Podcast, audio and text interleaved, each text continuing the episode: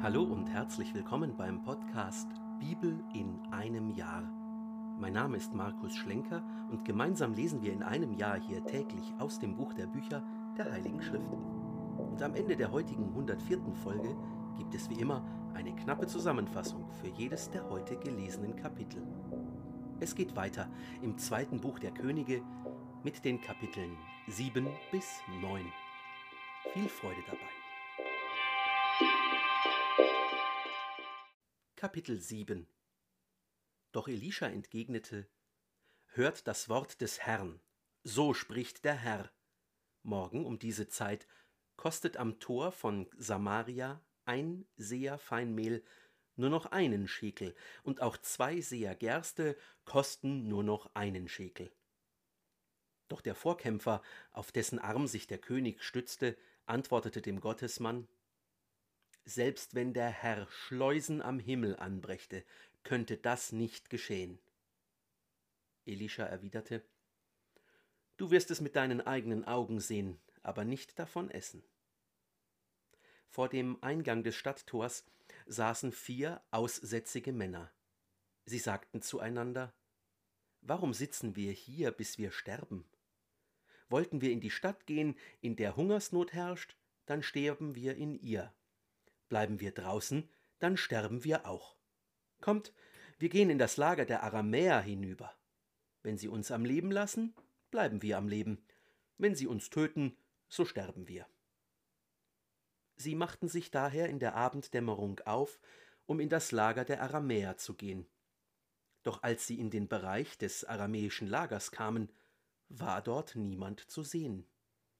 Der Herr hatte nämlich das Rollen von Wagen, das Getrampel von Pferden und das Lärmen eines großen Heeres im Lager vernehmen lassen, so dass einer zum anderen sagte Der König von Israel hat die Könige der Hethiter und die Könige von Ägypten gegen uns angeworben, um uns überfallen zu lassen. Sie waren daher in der Dämmerung aufgebrochen und geflohen. Dabei hatten sie ihre Zelte, Pferde und Esel und das ganze Lager so wie es war, zurückgelassen, um durch die Flucht ihr Leben zu retten. Als nun die Aussätzigen in den Bereich des Lagers kamen, gingen sie in ein Zelt, aßen und tranken, nahmen Silber, Gold und Kleider und entfernten sich, um die Beute zu verstecken. Dann kamen sie zurück, gingen in ein anderes Zelt, machten auch hier ihre Beute und entfernten sich wieder, um sie zu verstecken. Dann aber sagten sie zueinander, wir handeln nicht recht. Heute ist ein Tag froher Botschaft. Wenn wir schweigen und bis zum Morgengrauen warten, trifft uns Schuld. Kommt also, wir gehen und melden es im Palast des Königs.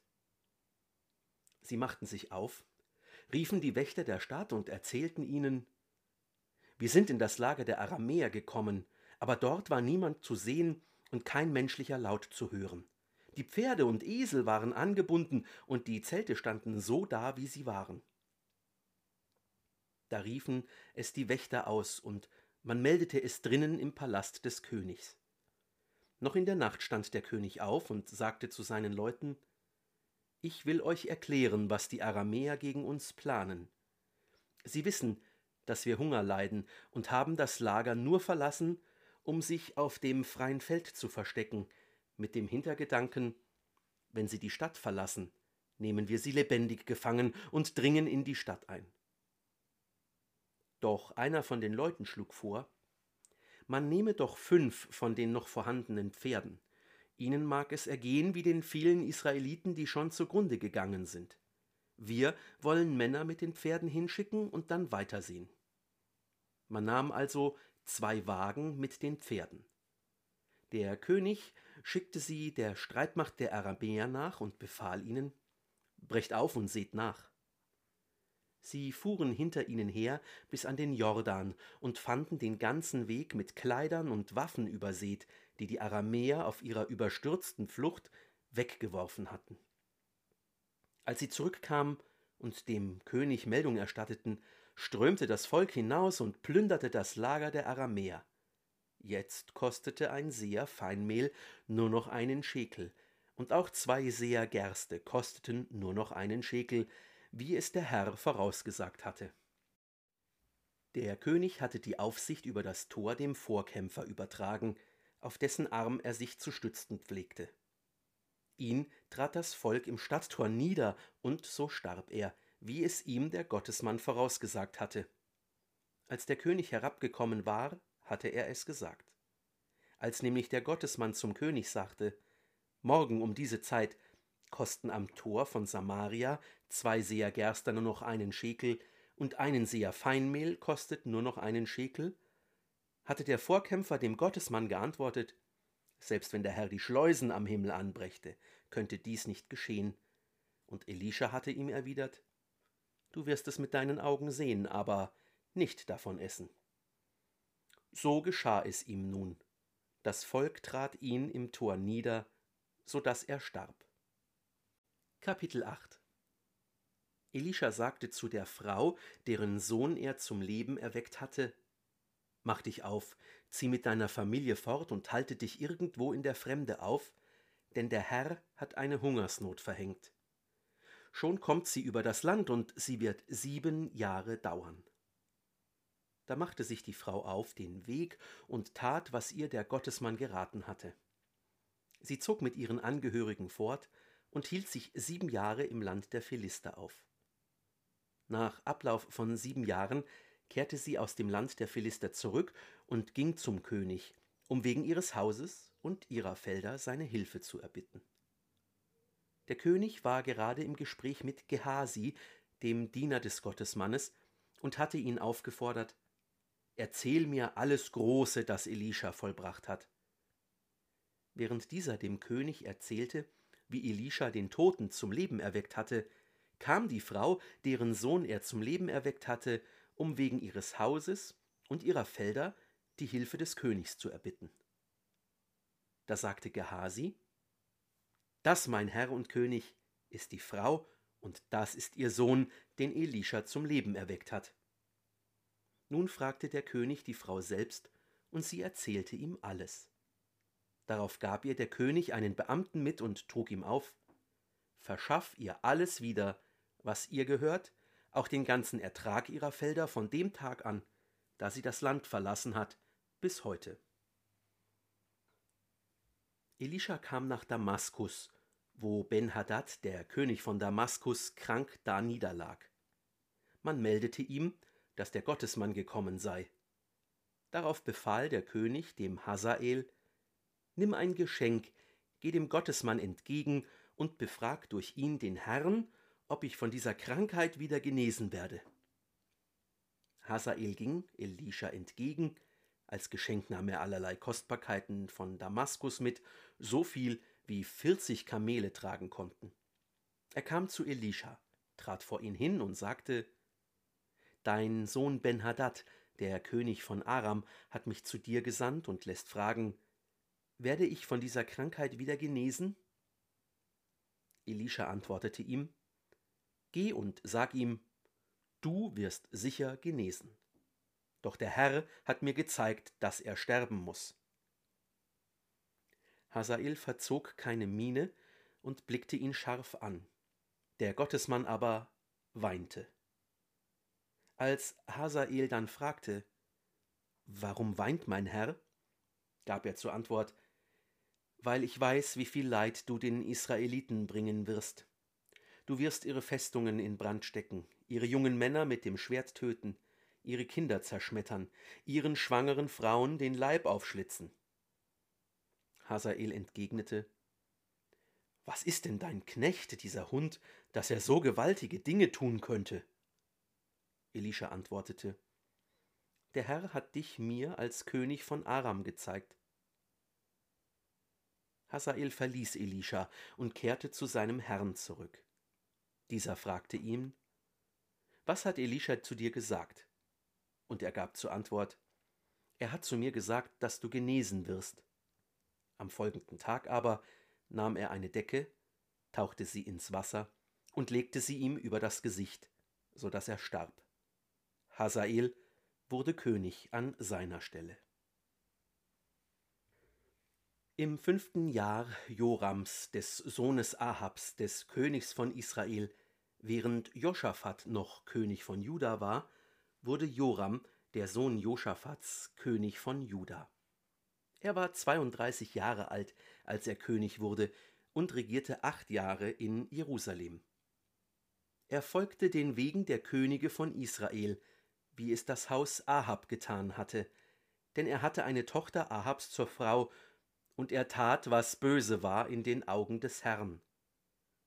Doch der Herr wollte Juda nicht verderben, wegen seines Knechtes David, dem er versprochen hatte, er werde ihm eine Leuchte geben und seinen Söhnen für immer. In den Tagen Jorams fiel Edom von Juda ab und setzte einen eigenen König ein. Joram zog daher mit all seinen Kriegswagen nach Zair. Während der Nacht griff er an und schlug die Edomiter, die ihn und die Obersten der Kriegswagen umzingelt hatten. Seine Leute aber waren in die Zelte geflohen. Doch Edom fiel von Juda ab und ist abtrünnig bis zum heutigen Tag. Damals, zur gleichen Zeit, fiel auch Livna ab. Die übrige Geschichte Jorams und alle seine Taten sind aufgezeichnet in der Chronik der Könige von Juda. Joram entschlief zu seinen Vätern und wurde bei seinen Vätern in der Davidsstadt begraben. Sein Sohn Ahasia wurde König an seiner Stelle. Im zwölften Jahr Jorams, des Sohnes Ahabs, des Königs von Israel, wurde Ahasia, der Sohn Jorams, König von Juda. Er war 22 Jahre alt, als er König wurde, und regierte ein Jahr in Jerusalem. Seine Mutter hieß Atalja, sie war eine Tochter Omris des Königs von Israel. Er folgte den Wegen des Hauses Ahab und tat, was böse war in den Augen des Herrn, wie das Haus Ahab, denn er war mit dem Haus Ahab verschwägert. Er zog auch mit Joram, dem Sohn Ahabs, gegen Hazael, den König von Aram, nach Ramoth Gilead in den Krieg. Dabei verwundeten die Aramäer Joram. König Joram musste heimkehren, um in Jezreel von den Wunden Heilung zu suchen, die ihm die Aramäer geschlagen hatten, als er in Ramoth gegen ihren König Hazael kämpfte. Ahasia, der Sohn Jorams, der König von Juda, kam hinab, um Joram, den Sohn Ahabs, in Jezreel zu besuchen, als er krank darniederlag. Kapitel 9 Der Prophet Elisha rief einen von den Prophetenjüngern und trug ihm auf: Gürte dich, nimm diesen Ölkrug und geh nach Ramoth Gilead.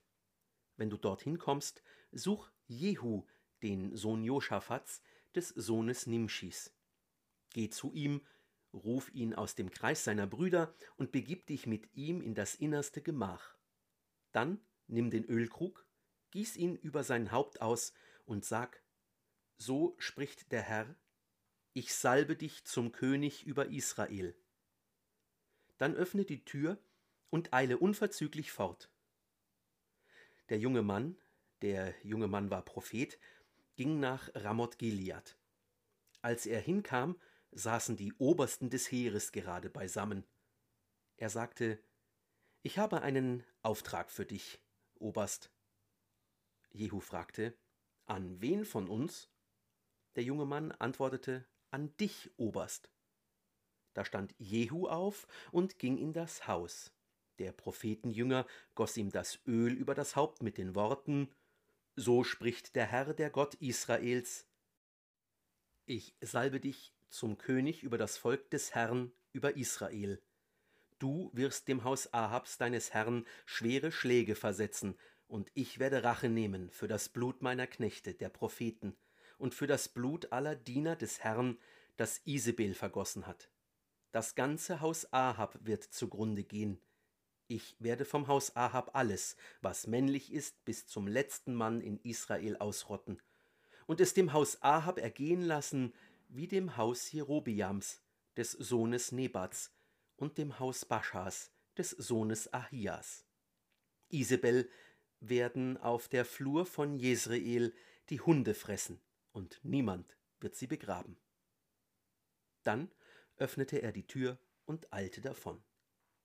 Als Jehu zu den Leuten seines Herrn herauskam, fragten sie ihn Steht es gut? Warum ist denn dieser Verrückte zu dir gekommen?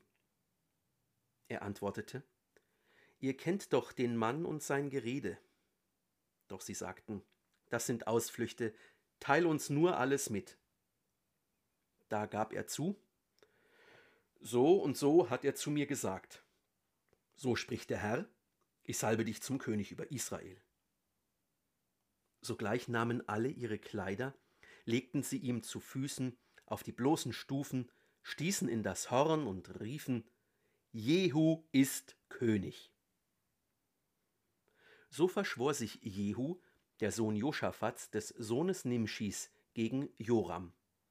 Joram hatte mit ganz Israel vor Ramoth Gilead im Abwehrkampf gegen Hazael, den König von Aram, gestanden. Er war dann heimgekehrt, um in Jezreel Heilung von den Wunden zu suchen, die ihm die Aramäer geschlagen hatten, als er gegen ihren König Hazael kämpfte. Jehu sagte nun, Wenn ihr einverstanden seid, lassen wir keinen aus der Stadt entkommen, der nach Jezreel gehen und dort Meldung machen könnte. Dann bestieg er seinen Wagen, um selbst nach Jezreel zu fahren, denn dort lag Joram danieder. Auch Ahasia, der König von Juda, war dorthin gekommen, um Joram zu besuchen. Der Wächter, der in Jezreel auf dem Turm stand, sah die Schar Jehus herankommen und meldete: Ich sehe eine Schar. Da befahl Joram: Hol einen Reiter und schick ihn der Schar entgegen. Er soll fragen, ob er in friedlicher Absicht kommt. Als der Reiter sie erreichte, sagte er: Der König lässt fragen, ob ihr in friedlicher Absicht kommt. Doch Jehu antwortete: Was geht es dich an, ob wir in friedlicher Absicht kommen? Reih dich hinter mir ein. Der Wächter meldete: Der Bote hat sie erreicht, kehrt aber nicht mehr zurück. Nun schickte der König einen zweiten Reiter. Dieser kam zu ihnen und sagte: Der König lässt fragen, ob ihr in friedlicher Absicht kommt. Doch Jehu antwortete: Was geht es dich an, ob wir in friedlicher Absicht kommen? Reih dich hinter mir ein. Der Wächter meldete wieder. Er hat sie erreicht, kehrt aber nicht mehr zurück. Die Art, wie ihr Anführer fährt, ist die Art Jehus, des Enkels Nimschis, denn er fährt wie ein Rasender. Da ließ Joram selbst anspannen. Man machte seinen Wagen bereit, und Joram, der König von Israel, und Ahasia, der König von Juda, fuhren, jeder auf seinem Wagen, Jehu entgegen. Sie trafen ihn beim Acker Nabots aus Jezreel. Als Joram Jehu sah, fragte er: Kommst du in friedlicher Absicht, Jehu? Doch dieser erwiderte: Wie sollte ich in friedlicher Absicht kommen, solange die Unzucht deiner Mutter Isabel und ihre vielen Zaubereien andauern? Da lenkte Joram um und wollte fliehen, während er Ahasia zurief: Verrat, Ahasia! Doch Jehu ergriff den Bogen und traf Joram zwischen die Schultern, so dass der Pfeil sein Herz durchbohrte und er in seinem Wagen daniedersank. Dann befahl Jehu seinem Vorkämpfer Bidkar: Nimm ihn und wirf ihn auf den Acker Nabots aus Jezreel. Denk daran, ich und du fuhren auf unseren Gespannen hinter seinem Vater Ahab her, als der Herr dieses Wort über ihn verkünden ließ. Fürwahr, ich habe gestern das Blut Nabots und seiner Söhne gesehen, Spruch des Herrn. Ich werde an dir auf diesem Acker Vergeltung üben, Spruch des Herrn. Nimm ihn also und wirf ihn auf den Acker, wie es der Herr gesagt hat. Als Ahasia, der König von Juda, dies sah, floh er in Richtung Bet Gan. Doch Jehu verfolgte ihn und rief: Schlagt auch diesen nieder. Man schlug ihn beim Anstieg nach Gur, das bei Jibleam liegt, im Wagen nieder. Er kam noch bis Megiddo, wo er starb. Seine Diener brachten ihn nach Jerusalem und begruben ihn bei seinen Vätern in seinem Grab in der Davidstadt. Im elften Jahr Jorams, des Sohnes Ahabs, war Ahasia König von Juda geworden. Als Jehu nach Jerusalem kam und Isabel dies erfuhr, legte sie Schminke auf ihre Augen, schmückte ihr Haupt und schaute durch das Fenster hinab. Während dann Jehu an das Tor trat, rief sie zu ihm Geht es Simri, dem Mörder seines Herrn, gut? Jehu schaute zum Fenster empor und fragte Ist jemand da, der zu mir hält? Zwei oder drei Hofleute sahen zu ihm herab, und er befahl ihnen Werft sie herunter. Sie warfen sie herunter, und Isabels Blut bespritzte die Wand und die Pferde, die sie zertraten. Dann ging Jehu hinein, um zu essen und zu trinken.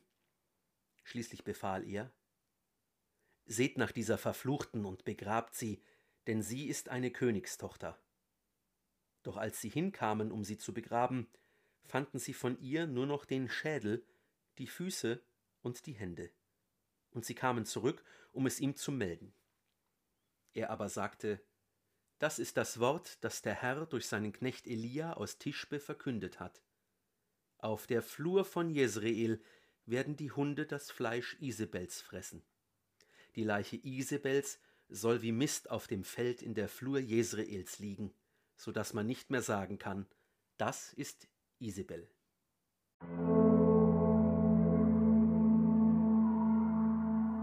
Gehört haben wir aus dem zweiten Buch der Könige die Kapitel 7 bis 9. Elisha verkündet das Ende der Hungersnot. Die Aramäer ziehen sich zurück, der König von Aram wird ermordet und Ahasia wird neuer König von Juda. Elisha sendet einen Propheten. Jehu soll neuer König über Israel werden. Jehu entledigt sich seiner Hauptrivalen in Israel und Juda. Das war die 104. von 365 Folgen beim Podcast Bibel in einem Jahr. Schön, dass du heute dabei warst. Wenn es dir gefallen hat, dann empfehle diesen Podcast gerne weiter. Zum Neuen Testament findest du übrigens auf dem YouTube-Kanal Einsatztage jeden Sonntag ein Video. Den Link dazu findest du in der Beschreibung. Schau doch mal vorbei. Bis zum nächsten Mal wünsche ich dir alles Gute und Gottes reichen Segen.